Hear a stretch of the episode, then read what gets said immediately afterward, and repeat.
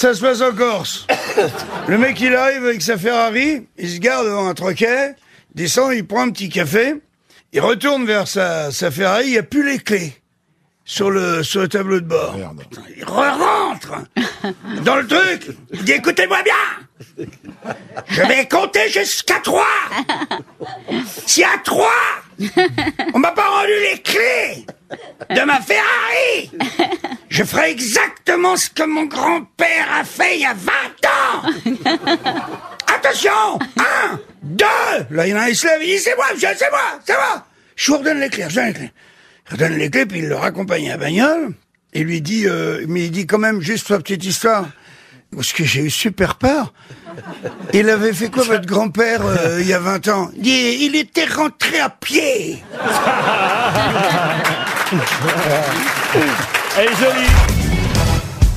Là, histoire suisse. pas fermer la porte du. Ah, c'est une histoire suisse. C'est l'histoire suisse. Et sa femme lui dit Ce matin, j'étais chez moi, ça a fait toc-toc à la porte. J'ai ouvert, il y avait un monsieur. Il n'a rien dit. Alors j'ai rien dit.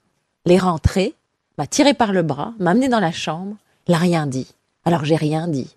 Puis il m'a déshabillé, m'a couché sur le lit. Il n'a rien dit. Ben moi, j'ai rien dit. Il s'est déshabillé aussi. Il a rien dit, j'ai rien dit. Il m'a fait l'amour toute la journée. Il est reparti. Il a rien dit. Et moi, j'ai rien dit. Et son mari lui dit On ne saura pas pourquoi il était venu. Est très bien. Elle est très bien.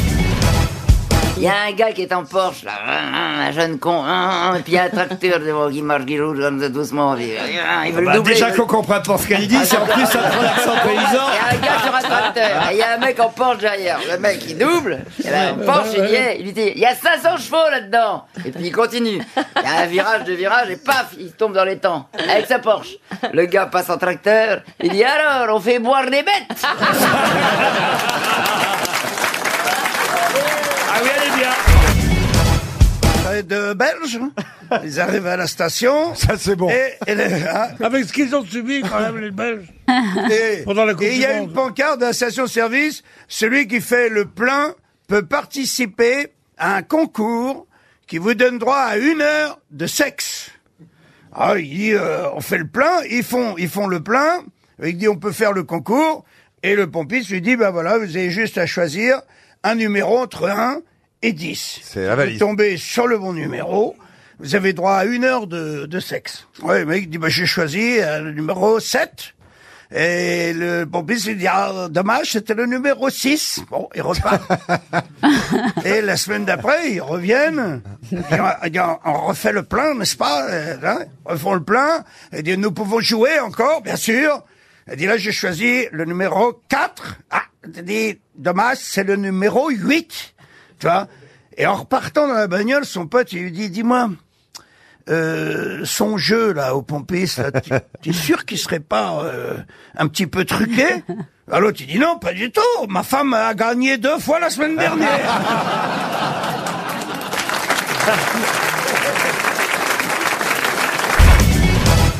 C'est un papy, figure-toi, euh, reçoit un courrier et la famille s'aperçoit que le papy en question, il a hérité de 40 millions de dollars d'un cousin américain. Et comme tout le monde aime ce papy, toi comme elle est jolie cette histoire, ils disent, bah écoute, la semaine prochaine, il a rendez-vous chez son cardiologue.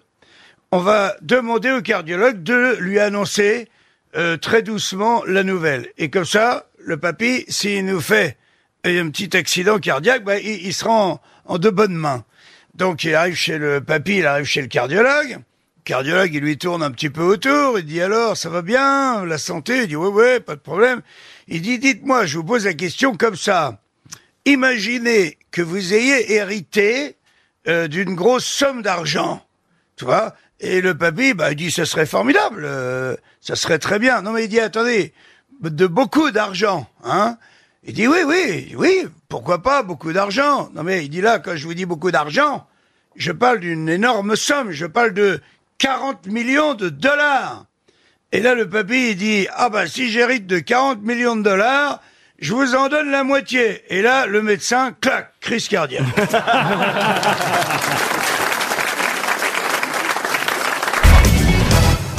type qui est chez le coiffeur et puis euh, il y a son coiffeur qui le coiffe évidemment. Et puis le type voit une fille très jolie, il dit oh je l'adore, j'ai un, un flash, je suis très amoureux, je, sens quelque chose. Il dit arrête c'est une bonne sœur. Il dit c'est pas grave, arrange-moi le coup. Donc le type lui dit mais je ne peux pas t'arranger le coup. Ce que je peux te dire c'est que tous les soirs elle va prier vers 17h au Père Lachaise. Donc si tu arrives par derrière, tu as une chance.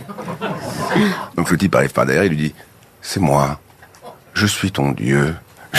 Je suis amoureux de toi. C'est un acte divin, laisse-toi faire. Bonne sœur lui dit, d'accord, mais que par derrière. Alors à la fin de l'acte divin, le garçon dit, je dois te- t'avouer que je ne suis pas ton Dieu. Elle se retourne, enlève, enlève sa cornette, elle lui dit, et moi je suis le coiffeur. Ah si, elle est bien. C'est l'arroseur arrosé. Elle est bien, elle est bien. Regardez Gérard. Gérard est mort de rire. Tout ce qui parle de coiffeur, ça le concerne. Il la raconte, il, il la raconte à la radio. En, en- en- en parlant ça, en parlant très très doucement pour pas qu'on l'entende.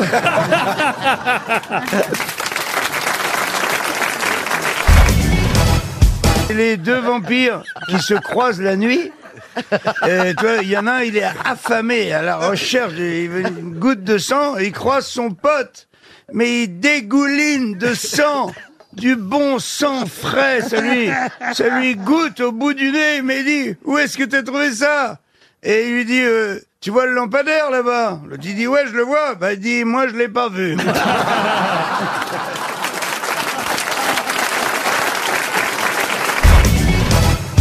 C'est une femme, euh, du coup, euh, comme Ca- Caroline, euh, qui, qui faisait l'amour pendant sa grossesse, et puis elle s'apprête à accoucher, et puis t'as, t'as, t'as le bébé qui sort un peu comme ça, tu vois, il n'ose pas, il n'ose pas trop sortir, et puis euh, le médecin il dit je comprends pas, et il tarde, et puis t'as le bébé, il passe son bras, puis il y a le père, il fait, et il fait comme ça au père, il fait pss, pss, tu vois, signe viens, viens. Alors le père il s'approche de la maman comme ça, il dit qu'est-ce qu'il veut, puis t'as le bébé, il fait pss, pss, pss, pss.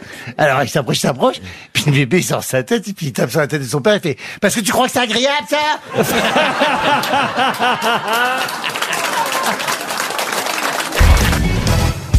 Peut peut-être même avoir une petite histoire, Jean-Marie Bigard. Ah, écoute, ça se passe justement sur le port de Cherbourg. Ah, Et il y a un vieux marin qui est, qui est là et il a une, une pipe minuscule.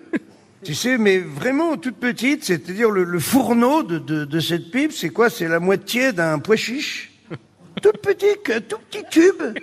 Il prend sa pince à épiler, il fouille dans son sac à tabac, il met trois brins de tabac, il les tasse, il allume, clac, hop, la pipe, elle est, elle est déjà terminée, faut la re-remplir. Il y a un touriste qui est là, il dit, mais qu'est-ce que c'est? Jamais vu.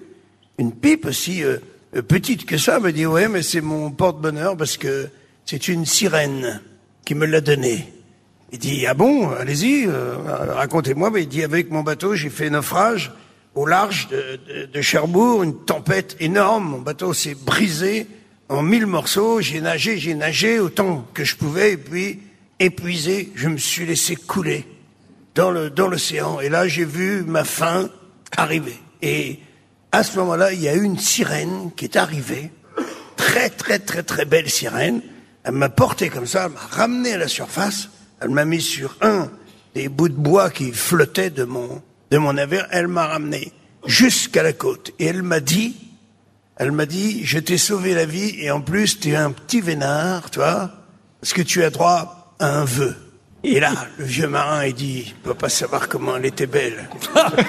tu vois, et là, le vœu, il est tout de suite venu, tu vois. J'ai dit, euh, Madame la sirène, est-ce que vous pensez que on pourrait faire l'amour? tous les deux Et la sirène, elle dit, ah bah non, là, manque de bol. C'est pas possible parce que, vous voyez, j'ai euh, j'ai le bas de mon corps euh, qui est une queue de poisson, en fait. Quoi. Il y a, je n'ai pas de jambes euh, séparées. Ben, je je n'ai pas de sexe. Hein, donc ça, ça va pas être possible. C'est qu'on voit pas venir la part. Salaud. Et, et donc on ne pourra pas faire l'amour. Et à ce moment-là, je lui ai dit bon ben alors une petite pipe.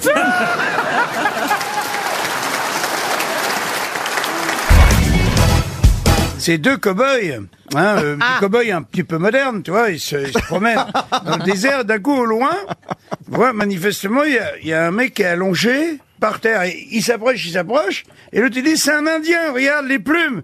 C'est un Indien authentique, un vieil Indien qui est là, aplati par terre, l'oreille collée au sol. Il dit, regarde ça parce que tu verras pas ça souvent. Tu sais que cet Indien, par exemple, il peut repérer, entendre avec son oreille un cheval à plusieurs kilomètres. Ils arrivent vers l'Indien en question. Il dit alors, l'Indien, qu'est-ce que t'entends? L'Indien dit, un chariot avec deux chevaux, un homme, une femme et deux enfants. Alors l'autre, il dit, putain, là, je suis épaté parce que, dit bon, il dit à une heure, en plus, il précise, tu vois. Il dit bon, qui repère un chariot et, et deux chevaux euh, à une heure, je l'accepte volontiers, mais comment? Comment il peut savoir qu'il y a un homme, une femme et deux enfants? Il demande, il dit, l'Indien, comment, toi, savoir Un homme, une femme, deux enfants. Et l'Indien, il dit, chariot vient de me rouler dessus. Il y a une heure. Ah oui